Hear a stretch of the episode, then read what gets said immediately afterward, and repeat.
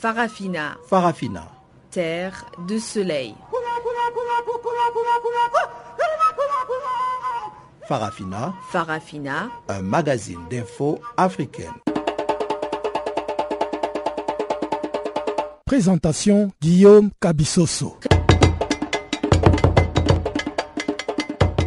Bonjour à toutes et bonjour à tous. Merci d'avoir honoré ce nouveau numéro de Farafina, le magazine des actualités africaines sur Canal Afrique. C'est Charles Moyo qui assure la réalisation de cette édition d'information, dont voici sans plus tarder les principaux titres.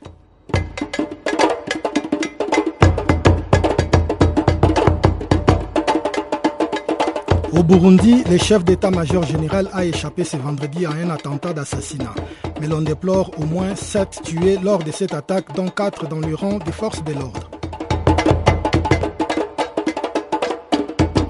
Lancement officiel de la campagne électorale dans les perspectives des élections d'octobre prochain, mais le parti d'opposition semble être bien absent dans le riz de Conakry, la capitale de la Guinée et dans les provinces.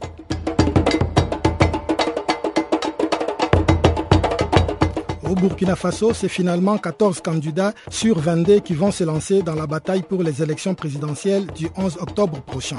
Le Conseil constitutionnel burkinabé a retenu sa liste définitive qui comprend trois membres de l'ancien régime du président Blaise Compaoré.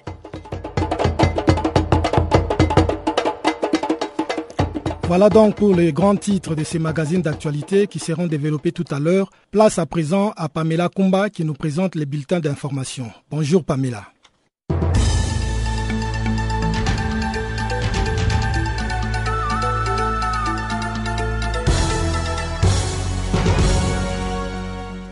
Bonjour à tous. Premier jour de campagne électorale en Guinée. Selon maître Frédéric Foromo, l'atmosphère est morose. Les rues de Conakry, la capitale guinéenne, sont revêtues de banderoles et d'affiches du président sortant Alpha Condé. Le chef de file de l'opposition, Célou Dalin Diallo, et les autres adversaires n'ont qu'une infime participation dans cette première journée. Pour rappel, la veille, le président Alpha Condé a signé un décret lançant officiellement la course électorale malgré beaucoup de détails techniques qui restent encore à régler. Attentat manqué contre le chef d'état-major burundais, le général Prime Niyongabo. Deux de ses assaillants ont été tués et un troisième est tombé dans les filets de la police. L'attaque de ce vendredi s'est déroulée à Bujumbura, la capitale, et le général Godefroy Bizimana a déclaré à la presse que la traque du reste du commando a été lancée. Selon une source citée par nos confrères de l'AFP, quatre militaires escortant le général Nyongabo ont péri dans cette attaque ainsi qu'une policière. Cette même source a précisé que les assaillants étaient revêtus de tenues militaires, ils circulaient à bord d'un véhicule de l'armée, depuis lequel ils ont ouvert le feu sur le véhicule du général Nyongabo et sur celui de son escorte. Depuis l'investiture du président Pierre Kourounzinsa à un troisième mandat très contesté, Bujumbura est sujette à des attaques, des assassinats et des tentatives d'assassinat contre les partisans de l'opposition et ceux du pouvoir en place. Crise soudano-soudanaise pour la première fois depuis pratiquement un an, les deux pays frères se sont assis à la même table de négociation afin de reparler de paix. C'est la Russie qui a réussi à réunir à Moscou les représentants politiques du Soudan du Sud et du Soudan. Selon le ministre russe des Affaires étrangères, Sergei Lavrov, un entretien individuel avec le ministre Barnaba Benjamin du Sud-Soudan et le Soudanais Ibrahim Gandour a précédé cette rencontre à trois. Les deux personnalités ont affirmé leur volonté commune d'appliquer l'accord d'Addis Abeba de 2012 qui porte sur le règlement du différent frontalier. Violente réaction au lendemain de la publication de la liste des candidats pour l'élection présidentielle ivoirienne. Jeudi, l'Est de la Côte d'Ivoire vibrait au son des manifestations à l'appel d'une partie de l'opposition qui dénonce la candidature d'Alassane Ouattara. Le président sortant est favori du scrutin du 25 octobre. Il a été confirmé candidat éligible par la Cour constitutionnelle. Au dire des observateurs, des barrages ont été érigés sur les axes routiers par des manifestants, bloquant ainsi la circulation. La situation a dégénéré en violent affrontement lorsque les transporteurs de la région Est ont voulu forcer le passage. Des affrontements s'en sont donc suivis à coups de machettes, d'armes blanches et de gourdins. Un homme d'une cinquantaine d'années est mort, le crâne fracassé, et plusieurs blessés ont été transportés à l'hôpital. Présidentielle aussi au Burkina Faso, 14 candidats ont été confirmés pour la course au fauteuil présidentiel donc. C'est la première fois depuis le retour à l'ordre constitutionnel en 1991 que le pays des hommes intègres enregistre autant de candidats. Le Conseil constitutionnel a par contre invalidé les candidatures des anciens ministres du dernier gouvernement de Blaise Compaoré en application au nouveau code électoral et suite au recours déposé contre leur candidature. On retrouve donc sur la liste officielle le candidat des Sankaristes, Benewende Sankara, ainsi que les anciens opposants à la modification de la Constitution, tels que Ablassé Ouetraogo du Faso autrement, l'ex-chef de file de l'opposition burkinabé Zéphirin Diabré de l'Union pour le progrès et le changement, Rochemark Christian Caboret du Mouvement du peuple pour le progrès fait aussi partie de cette liste, ainsi que Saran Sérémé du Parti pour le développement et le changement, pour ne citer que cela. Guinée-Bissau, après la démission du Premier ministre Bassiroja, l'heure était à l'acceptation de cette défaite pour le président José Mario Vaz. Ce dernier a annoncé qu'il se pliait à la décision de la Cour suprême et entend désormais respecter les textes du parti avant toute nomination. Pour rappel, le président bissau-guinéen s'était passé de toute consultation des membres de son parti, le Parti africain pour l'indépendance de la Guinée et du Cap-Vert, avant de nommer Bassiroja à la primature. Il s'agira désormais pour le parti au pouvoir de proposer un nom pour le poste de Premier ministre, mais entre-temps, selon la loi, le Premier ministre déchu, Domingos Pereira, devrait pouvoir revenir aux affaires.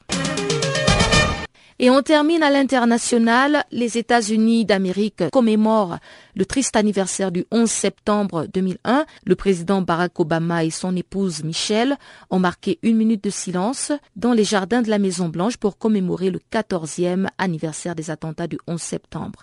L'hommage a été rendu autour de 8h46, l'heure à laquelle le premier avion de ligne détourné avait percuté l'une des deux tours du World Trade Center à New York. Ces attentats ont fait près de 3 3000 morts.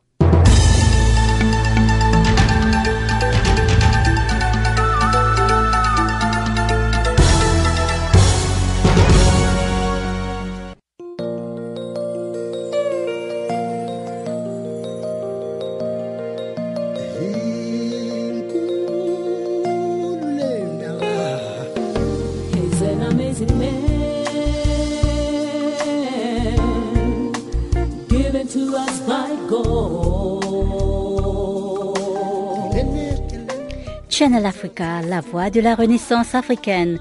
Écrivez-nous sur notre page Facebook Channel Africa. Faites-nous des tweets French Farafina ou bien Channel Africa 1.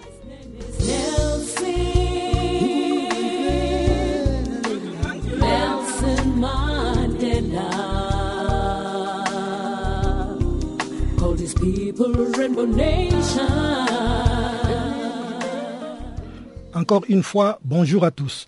Ouvrons ces magazines d'actualité par la Côte d'Ivoire. De rues entièrement paralysées pendant des heures, de nombreux dégâts matériels, plusieurs dizaines de blessés et un mort. C'est le bilan de la journée des manifestations éclatées à travers toute la Côte d'Ivoire, des manifestations lancées par l'opposition politique regroupée au sein de la CNC, la Coalition nationale du changement, pour protester contre la décision de la Cour constitutionnelle d'autoriser Alassane Ouattara, le président sortant, à se représenter comme candidat au scrutin présidentiel du 25 octobre prochain. Si le retour au calme est observé à Abidjan et dans l'ensemble des villes de l'intérieur du pays où ont eu lieu les manifestations, la psychose d'une paralysie de la plus grande partie de la population qui est restée chez elle ce matin vendredi, journée ouvrable. Les policiers sont toujours visibles sur les grandes artères de la ville d'Abidjan et en grand nombre à pied ou dans les véhicules de patrouille et équipés de matériel de lutte contre les émeutes. Ils sont également visibles aux grands carrefours et aux autres endroits dits stratégiques de la ville. Jusqu'en début d'après-midi, la circulation dans la capitale économique ivoirienne était fluide et beaucoup timide. Les grands espaces qui d'ordinaire sont animés, bandés de monde avant même les heures de pointe sont restés clairsemés. Cette image contraste fortement avec celle d'hier. Hier, Abidjan et plusieurs villes du pays ont connu des heures chaudes qu'elles ne seraient pas prêtes d'oublier. À Abidjan, dans les quartiers de Yopougon et de Makori, jugés favorables à l'ex-président ivoirien Laurent Gbagbo, c'est des dizaines de groupes composés de centaines de jeunes portant des pancartes au message hostile au président Ouattara au Conseil constitutionnel et à la coalition politique au pouvoir qui battait le pavé. Du côté de Yopougon, au sud-ouest d'Abidjan, des barricades ont été installées par plusieurs jeunes. Ces barrages mis à feu, pour la plupart, ont été levés par les forces de l'ordre déployées sur le terrain. Un bus et plusieurs minibus y ont été incendiés avec un solde, plusieurs blessés à l'issue des affrontements avec les forces de police. À Makori, au sud d'Abidjan et dans le quartier appelé notamment secteur Tiako, sur le boulevard du Gabon, des jeunes de l'opposition ont manifesté bruyamment en érigeant des barricades avec des pneus en feu. Après plusieurs heures d'affrontement, là aussi, la manifestation a été dispersée par des forces de compagnie républicaine de sécurité de la police nationale. À l'intérieur du pays, des manifestations semblables ont été également signalées. Il s'agit des villes de Gagnoa, de Bonoa, de Sikensi, d'Aboasso et de Giglo où l'on note notamment trois arrestations. À Gagnoa, une ville du sud-ouest du pays, le fief de Laurent Gbagbo, les manifestants ont donné de fil à retordre à la police en sous-effectif. Cette manifestation a très vite tourné en affrontement entre jeunesse pro-Gbagbo et jeunesse pro-Ouattara et occasionné de sources concordantes plusieurs blessés graves. Des affrontements similaires, très violents, entre gens armés de couteaux, de gourdins et de pierres ont aussi eu lieu dans la localité voisine de Lagota. Là, un homme âgé du village a été tué et des maisons ont été incendiées. Plusieurs blessés de cette localité ont été notamment transportés à l'hôpital voisin de Saint-Fra. Depuis plusieurs semaines, la CNC, entendait la Coalition nationale pour le changement, un groupement des partis politiques de l'opposition avait annoncé ses marches éclatées pour exiger des réformes de la commission électorale indépendante. Des leaders de cette coalition et une partie de l'opposition, jusqu'ici restés favorables à l'ancien président Gbagbo, contestent toujours l'éligibilité de Alassane Ouattara et protestent vivement contre le fait que la Cour constitutionnelle ait publié le nom de l'actuel président ivoirien sur la liste définitive des candidats autorisés à se présenter pour le scrutin présidentiel du 25 octobre prochain. Quant à la campagne présidentielle proprement dite, elle s'ouvre le 9 octobre et prend fin le 23 octobre, avec en liste 10 candidats. Mais les manifestations éclatées d'hier ont plus que jeté le doute sur le déroulement du processus électoral et s'émet aussi la psychose dans l'esprit de plusieurs Ivoiriens qui, tétanisés, hésitent toujours à sortir de chez eux et à s'éloigner de leur lieu d'habitation. Depuis Abidjan, c'est les Marus pour Canal Afrique. Climat d'insécurité toujours aussi grandissant au Burundi où le chef d'état-major général, le général Prime Nyongabo, a échappé ce vendredi à une embuscade qui a été tendue à son convoi. Une attaque qui a fait au moins sept morts, dont un parmi les assaillants et quatre dans les rangs des gardes du corps du général Prime Nyongabo. Preuve que si rien n'est fait pour arrêter ces cycles de violence au Burundi, les pays risquent de basculer et sombrer dans une guerre civile aux conséquences plutôt dramatiques. L'opposant Charles Nditije, qui est président de l'UPRONA, un parti non reconnu par le pouvoir et qui a formé la coalition de l'espoir avec Agaton Rwassa, nous fait ici sa lecture de la situation sécuritaire et politique. Il déplore, vous allez l'entendre, un discours politique qui semble plutôt privilégier la voie de la violence au Burundi. D'abord, pour nous, l'entrée de dans les institutions, c'est un événement euh, parce qu'il euh, ne peut pas entrer dans des institutions euh, euh, dont il n'a pas reconnu les, les, les, les, élections et donc pour lesquelles il a demandé à ses militants de ne pas participer au scrutin. Donc c'est pour nous c'est un non-événement. Deuxièmement, il ne peut, rien changer parce qu'il n'a aucune force pour changer le cours des événements.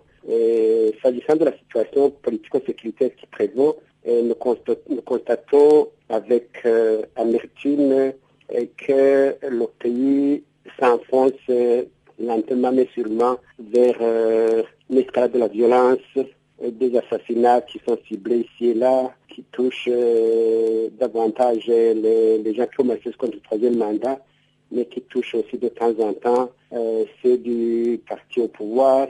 Nous déplorons et, et nous condamnons ces assassinats et surtout nous insurgeons contre euh, les exactions euh, qui sont commises sur les, habitants euh, des quartiers contestataires comme Baga, Nyakaviga, Jabé, où les gens, les jeunes gens sont non seulement assassinés chaque jour, chaque nuit, mais où même les populations sont parfois enfermées pendant des jours, les femmes enceintes ne peuvent pas aller accoucher, les gens qui sont malades ne peuvent pas bouger, même les boutiques sont fermées pour qu'on puisse euh, euh, faire mourir des gens, euh, les gens par, soif ou par une, admission.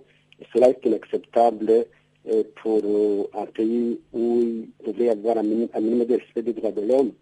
Nous déplorons sur le fait qu'aujourd'hui, le discours politique semble plutôt privilégier la voie de la violence et la voie de la confrontation, alors que normalement, le président Kourouziza qui est là, qui est, même, qui en présent de fait, certes, devrait quand même être présent, être visible, on ne va même pas. Je crois que lui-même a comme l'impression que tout le monde, tout le monde a peur dans ce pays. Personne ne peut justement se mettre au-dessus de la mêlée pour prononcer un discours d'apaisement pour inviter les gens à s'asseoir pour dialoguer et trouver les voies et moyens pour arrêter cette, cette, escalade de la violence. Président, où en sont à l'heure actuelle les négociations qui ont été lancées par euh, le médiateur ougandais pour euh, amener la classe politique euh, burundaise à parler d'une même voix et à faire avancer les processus de démocratisation?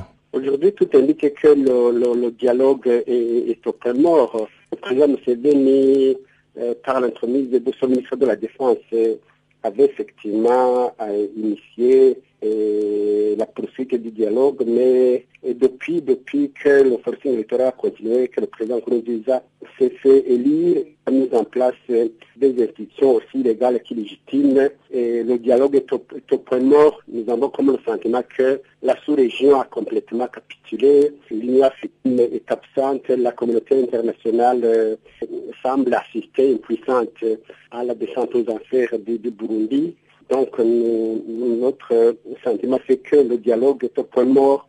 C'est que le, gouvernement de Nkurunziza a décidé de fermer complètement hermétiquement la voie du dialogue et opter pour la voie de la violence, pour écraser toutes les voies dissonantes, pour attirer, pour tuer, pour emprisonner, pour envoyer en exil tous les opposants au troisième mandat. C'est cette voie qui est privilégiée, mais c'est une voie qui sans issue. De toute façon, le pays ne pourra sortir de cette grave crise multiforme que si les uns et les autres acceptent de s'asseoir autour de la table pour dialoguer, pour voir comment mettre en place des institutions de transition qui puissent préparer des élections crédibles et qui rassurent tout le monde.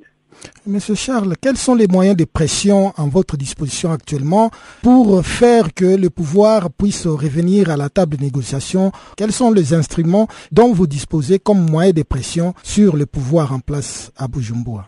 Le, le, le, premier moyen dont nous disposons, c'est la détermination, c'est l'engagement de toutes les forces vives de la nation qui refusent qu'on les traite comme euh, des esclaves, qu'on bafoue l'accord d'Arusha qui a permis euh, au Burundi de vivre en paix, de se réconcilier. Cet engagement, cette euh, fermeté, cette détermination qu'on rencontre chez les jeunes, qu'on rencontre chez les femmes, qu'on rencontre chez les, les, personnes de toutes les ethnies, dans tous les quartiers. La seconde force, c'est que eh, les uns et les autres euh, se rendent compte que les élections qui ont mis en place, les nouvelles élections, sont des élections qui ne répondent à aucune norme Cap maintenant sur la Guinée où la campagne électorale ne bat pas du tout son plein à Conakry, la capitale, et en province. Ce constat est de maître Frédéric Foromo, avocat à la Cour, qui explique que les grandes figures de l'opposition brillent par leur absence en cette première journée. Les affiches et banderoles seraient uniquement à l'effigie du président candidat Alpha Condé et à Conakry, on se demande si l'opposition va battre véritablement campagne.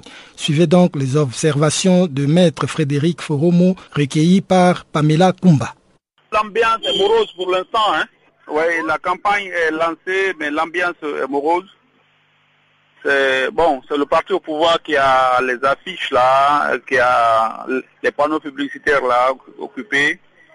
Et puis euh, bon, ils ont mis des tentes un peu partout dans les carrefours pour la campagne. Mais l'opposition pour l'instant reste inactive quoi. Elle n'est pas très active. C'est comme cela ça se passe et voilà. Donc à travers la ville, ne serait-ce qu'à travers la capitale, il n'y a pas des ah. affiches de Célou Dalen par exemple, ou bien Sidia Touré? Non, on voit, on voit à peine, ce sont les affiches du président qui sont un peu partout. Donc on voit à peine les affiches. Donc pour l'instant, ils ne sont pas tellement dans la campagne. Et d'après même ce que j'ai appris un peu, bon, on est en train, est-ce que les élections ne seront pas reportées? Pourquoi? Parce que euh, apparemment le matériel n'est pas prêt. On avait dit d'auditer le fichier électoral. Donc pour l'instant, ils sont en train de faire en, région forestière. faudra revenir euh, en Haute-Guinée faire le même exercice euh, en Moyenne-Guinée, Conakry qui s'annonce un peu compliqué. Et après ça, il faudra imprimer les bulletins là, de vote là, et ça, ça prend au moins huit jours pour imprimer. Et euh, il y a l'impression, il y a la répartition également, il faudra distribuer un peu partout. Donc le délai semble un peu serré. Il y a même des partenaires qui sont en train de demander au gouvernement de revoir la, de voir la possibilité de, reporter pour que tous les aspects techniques puissent être réglés. Mais pour l'instant, le gouvernement ne semble pas euh, comprendre comme cela. Donc il a lancé la campagne et on va voir quoi, comment ça va se passer? Comment est-ce que la CNI a pu lancer hmm. euh, officiellement la campagne, sachant bien qu'il y avait ces détails techniques à régler? Et ce sont des détails qui étaient à l'ordre du jour du protocole d'accord, non, avec euh, euh, le parti oui, pouvoir l'opposition. justement, il y avait ça. Il y avait également, il fallait recomposer les mairies et les communes là, en fonction des résultats des dernières législatives. Bon, tout cela n'a pas été fait. J'ai même discuté avec certains travailleurs de la CEDAO ici même euh, le matériel pour les élections, la commande n'était pas encore lancée et il y a une ou deux semaines. Alors qu'il y a un délai de livraison qu'il faut respecter, tout cela, il faut commander à temps. Donc tout cela, je ne sais pas quels sont les éléments que possède la CENI pour déjà lancer la campagne et maintenir la date du 11. Donc ça va être un peu compliqué si euh, on ne reporte pas, je crois, je crois que ça sera, ça sera une pagaille, quoi.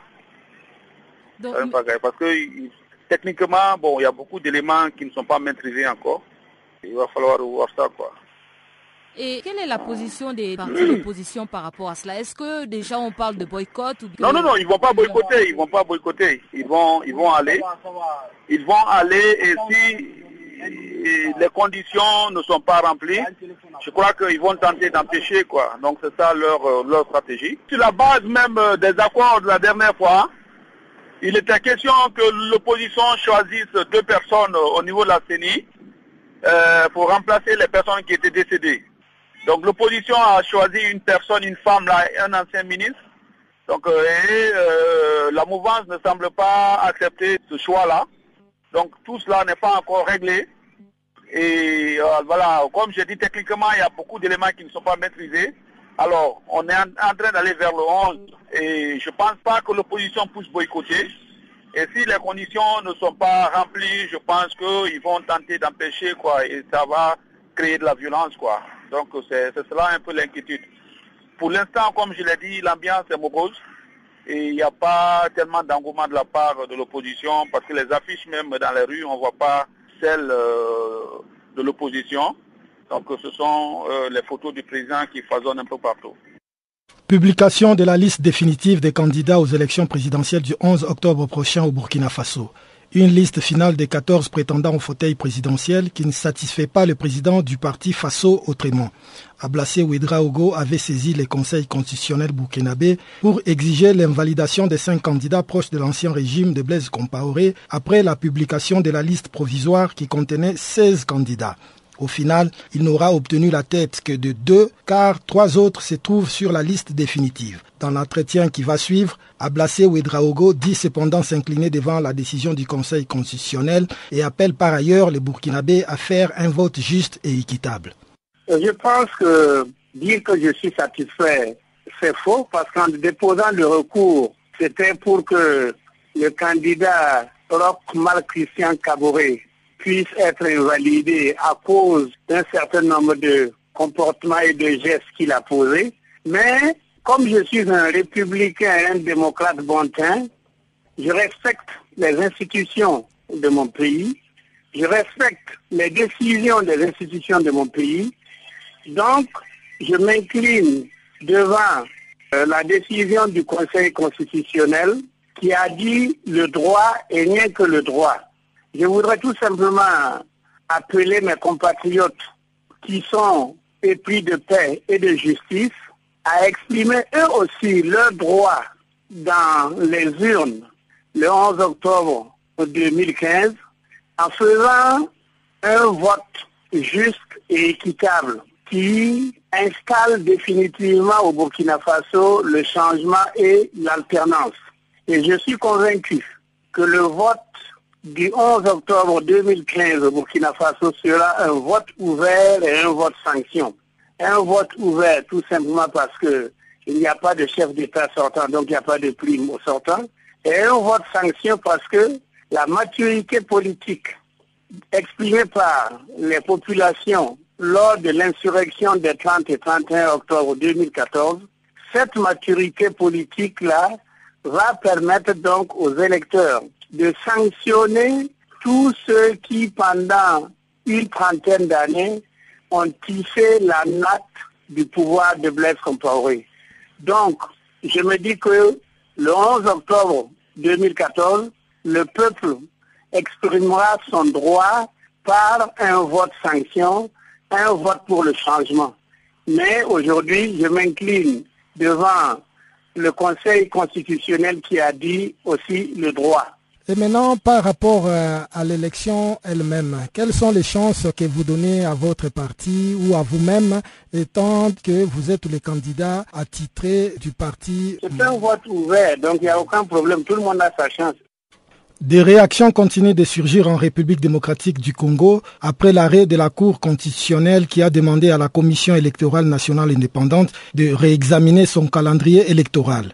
L'opposition accuse la Cour de partager l'opinion politique de la majorité présidentielle, une déclaration rejetée par les gouvernements qui estiment que les Congolais devraient éviter de se laisser distraire car, selon la constitution de ce pays, les arrêts de la Cour constitutionnelle sont inattaquables et ne sont susceptibles d'aucun recours.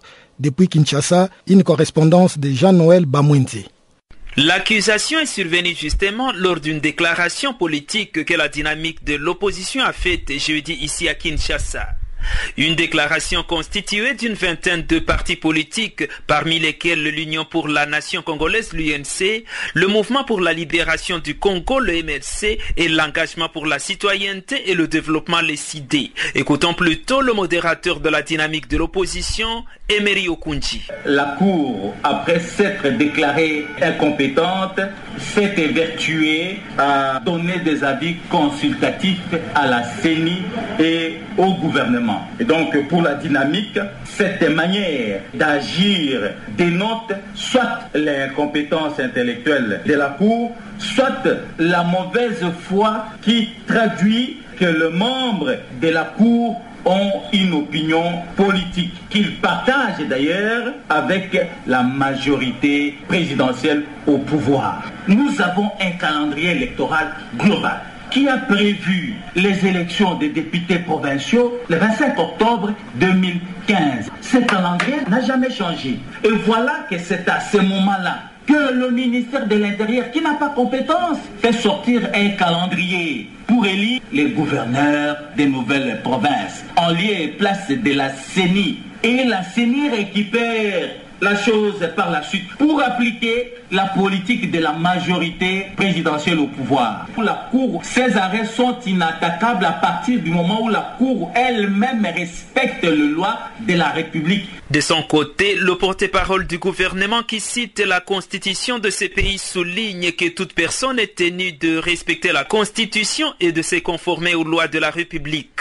Au cours d'un point de presse jeudi ici à Kinshasa, Lambert Mente, également ministre des Communications et des Médias, a rappelé justement que les arrêts de la Cour constitutionnelle sont inattaquables et ne sont susceptibles d'aucun recours. C'est l'article 168, alinéa 1er de la Constitution, qui stipule, je le cite, les arrêts de la Cour constitutionnelle ne sont susceptibles d'aucun recours et sont immédiatement exécutoires. Ils sont obligatoires et s'imposent au pouvoir public, à toutes les autorités administratives et juridictionnelles, civiles et militaires, ainsi qu'aux particuliers. Fin de citation.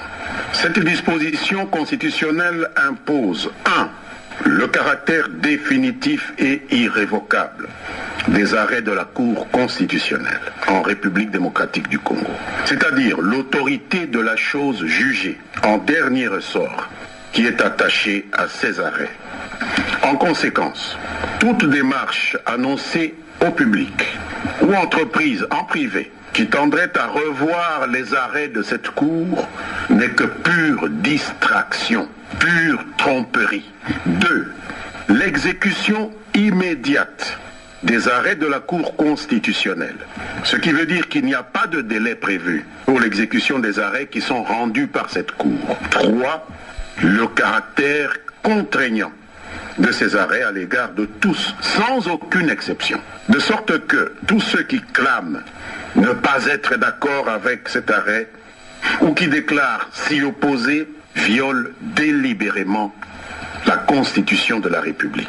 Dans son arrêt mardi ici à Kinshasa, la Cour constitutionnelle a demandé à la CENI de réexaminer son calendrier électoral et au gouvernement de prendre des dispositions transitoires exceptionnelles avant l'élection des gouverneurs des provinces et justement, c'est là que l'opposition affirme sa crainte de voir le gouvernement procéder à des nominations.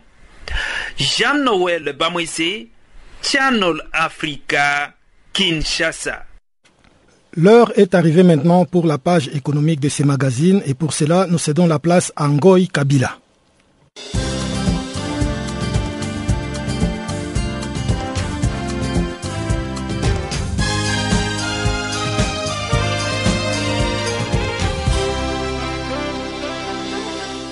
Merci Guillaume. Bonjour à tous. Jacob Zuma, le président sud-africain, a présidé une réunion d'urgence sur la crise minière qui menace son pays. 12 à 19 employés dans les mines sud-africaines pourraient se retrouver au chômage d'ici la fin de l'année en cours. Quelques pistes de solutions ont été évoquées en vue d'empêcher une crise minière qui aurait des impacts sur l'économie du pays. Les solutions sont la réduction d'effectifs, les gels des salaires, l'arrêt des grèves ou la formation à d'autres métiers. À titre d'information, le secteur minier connaît une diminution de prix des matières premières. À cet effet, les géants miniers anglo-américains Platinum a annoncé mercredi la vente de trois mines de platine à la compagnie minier Sibani Gold. Ces mines seront vendues à 4,5 milliards de rand, soit 292 milliards d'euros. Le programme d'appui au renforcement des systèmes agropastoraux d'Afrique de l'Ouest par SAO, estimé à 2 milliards de francs CFA, s'est ouvert jeudi à Ouagadougou, la capitale burkinabé.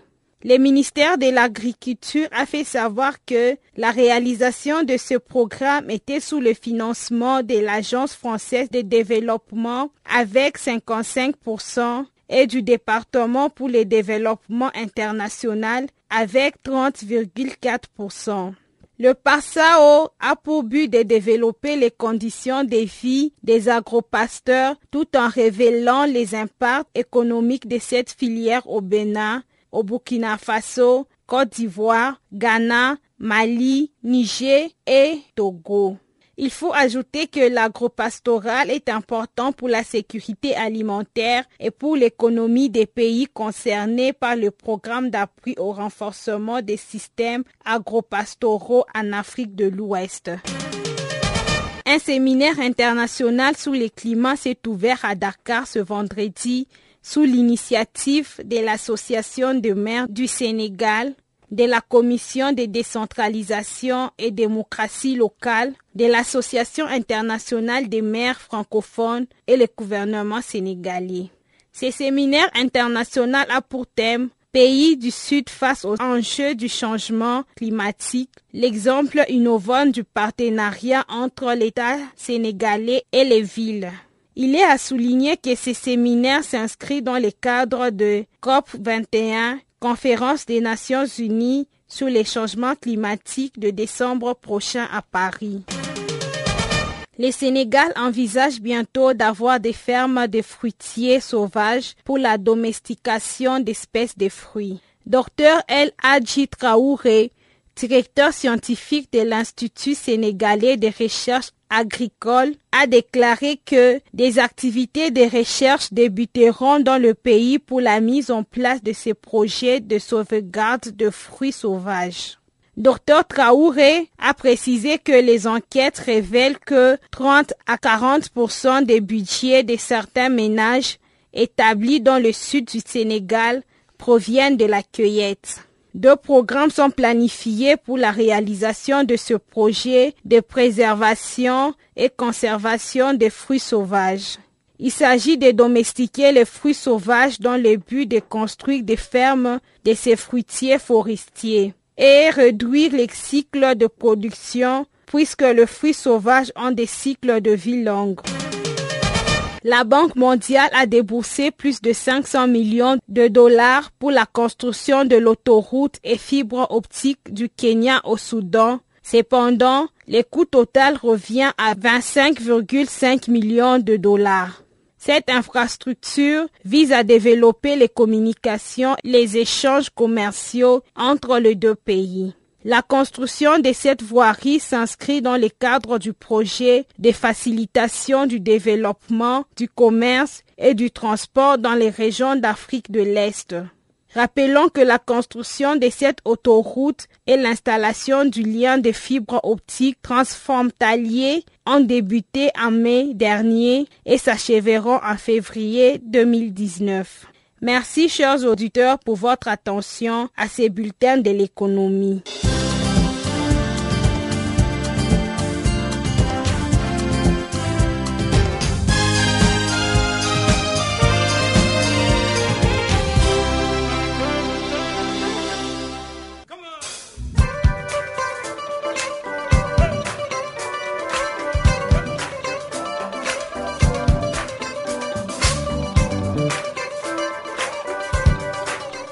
Farafina, votre rendez-vous hebdomadaire sur Channel Africa, la radio panafricaine. Farafina, votre programme des actualités en langue française sur Channel Africa.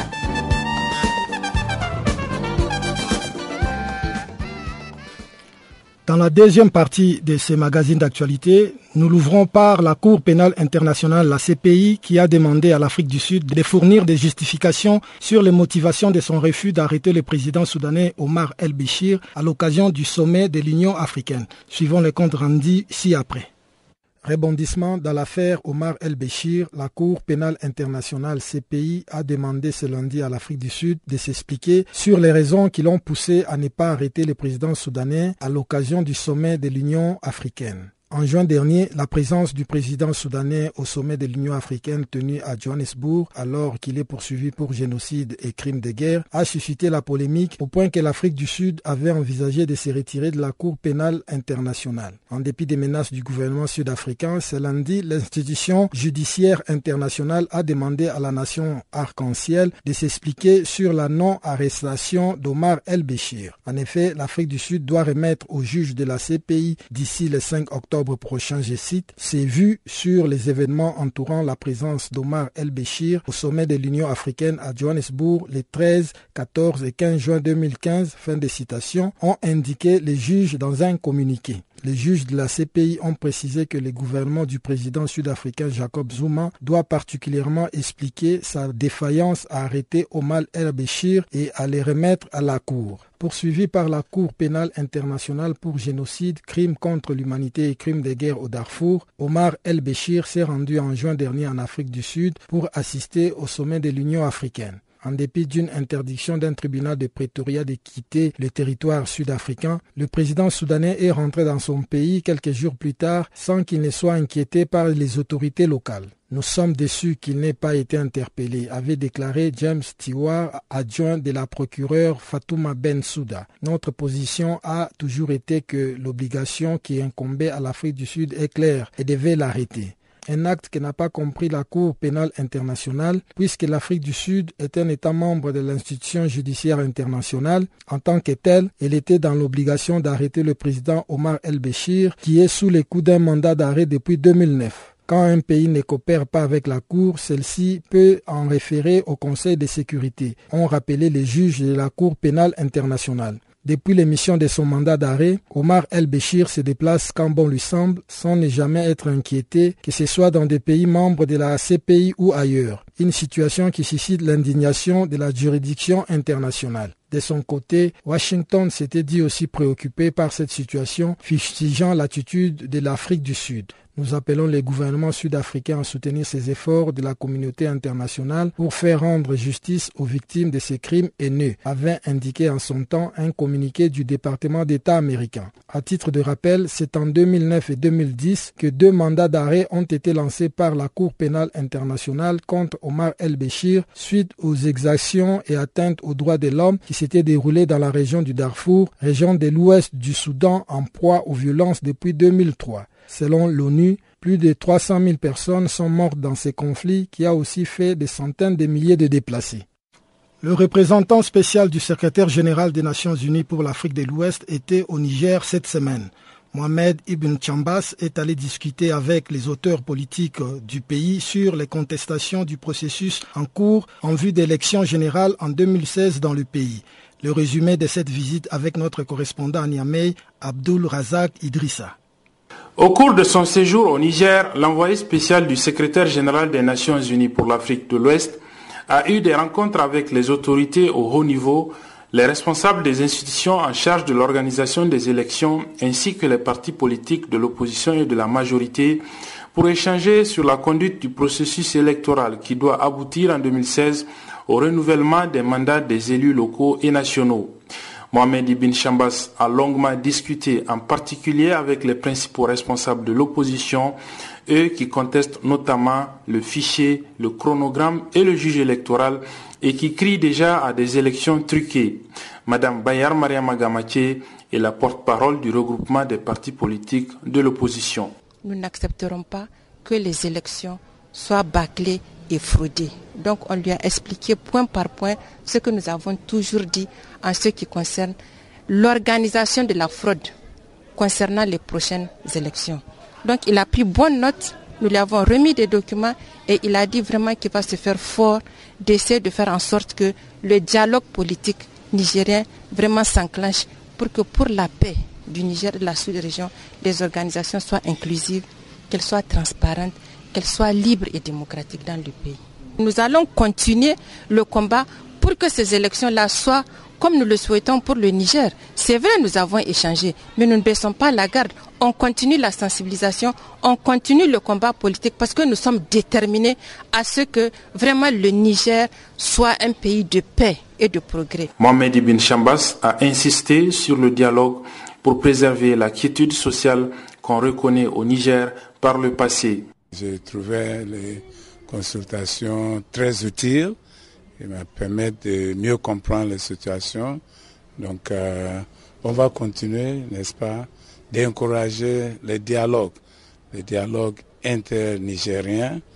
Niger, c'est un pays où, euh, dans le passé, euh, on a vu que les gens se parlent et c'est toujours calmer les situations. Donc,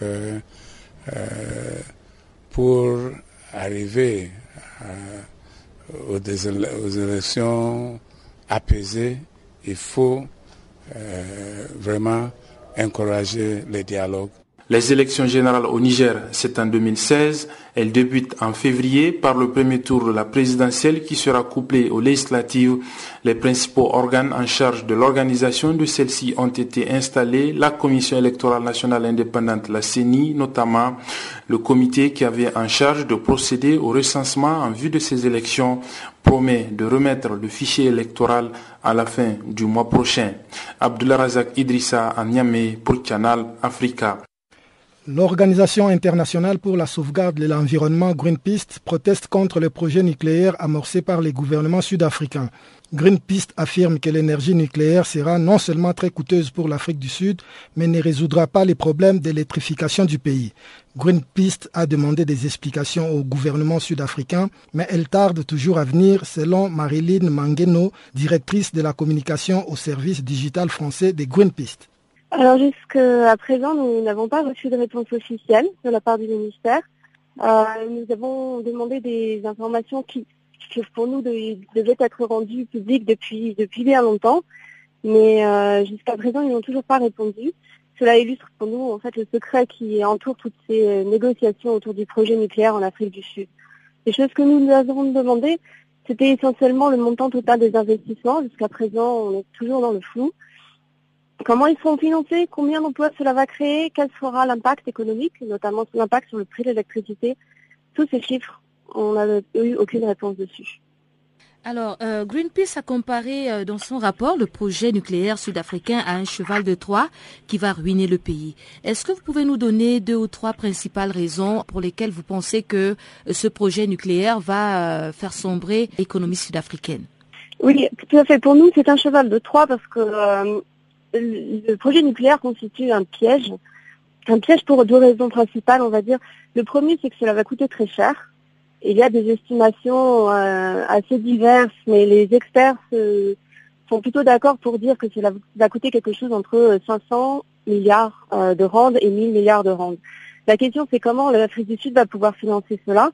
Euh, deux choses, soit on va devoir s'endetter très fort auprès d'institutions ou d'organismes extérieurs ou de sociétés privées.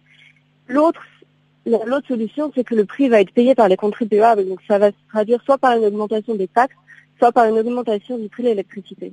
La deuxième raison principale, c'est qu'on nous présente le nucléaire comme la solution euh, à la crise énergétique actuelle de l'Afrique du Sud. Et on nous dit que euh, les centrales vont pouvoir être construites d'ici 8 ans. Euh, de la même manière, les experts s'accordent tous à dire qu'il faut un minimum de 15 ans pour construire une centrale nucléaire. Donc ce n'est pas la solution à la crise énergétique actuelle. Pourtant, les autorités sud-africaines affirment que euh, ce sera une solution qui va résoudre la crise de l'électricité. Alors, outre le fait que la construction des usines va prendre longtemps, est-ce que vous avez d'autres, euh, peut-être d'autres raisons ou bien d'autres éléments qui vous permettent de dire que euh, ce projet nucléaire ne pourra pas répondre aux problèmes de l'électricité en Afrique du Sud?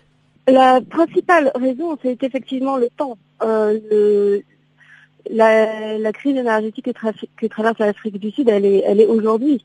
Euh, c'est aujourd'hui qu'on a déjà des, euh, coupures d'électricité. Donc euh, pour nous, la position, c'est d'investir aujourd'hui dans les, dans les énergies renouvelables qui peuvent produire de l'électricité à très très court terme. Également, il ne faut pas oublier que l'énergie nucléaire, c'est une énergie qui est très coûteuse et également dangereuse. Il y a d'énormes problèmes techniques qui entourent la construction d'une centrale nucléaire. Et pour l'instant, nous n'avons pas d'assurance que le gouvernement sud-africain pourra faire face. Mais est-ce que le gouvernement sud-africain a le choix? Quelles sont les solutions que vous pouvez euh, suggérer afin que euh, le gouvernement évite le projet nucléaire, mais parvienne à assurer euh, l'électrification de toute l'Afrique du Sud? Pour, nous, la solution passe essentiellement par les énergies renouvelables. la position d'un énorme potentiel en termes de solaire qui n'est pas exploité et on a également déjà mis en route des centrales éoliennes qui fonctionnent très bien et qui délivrent beaucoup d'électricité. Et euh, il y a des, études qui ont été euh, qui ont été publiées récemment qui montrent qu'il y a beaucoup de potentiel et que l'Afrique du Sud pourrait assurer une large part de son électricité avec les énergies renouvelables. Chers auditeurs, avant de nous séparer, nous allons une fois de plus retrouver Pamela Kumba pour les informations sportives.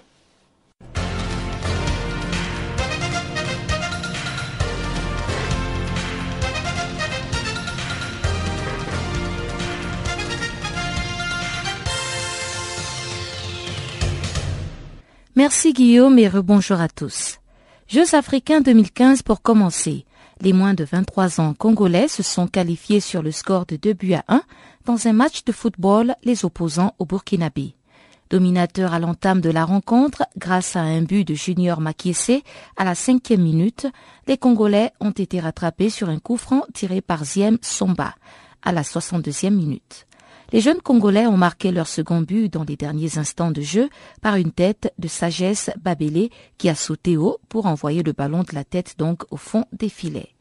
Dans l'autre rencontre de ce groupe A, le Soudan a pris le meilleur sur le Zimbabwe, un but à zéro, et va donc affronter le Burkina Faso dans un match décisif comptant pour la dernière journée.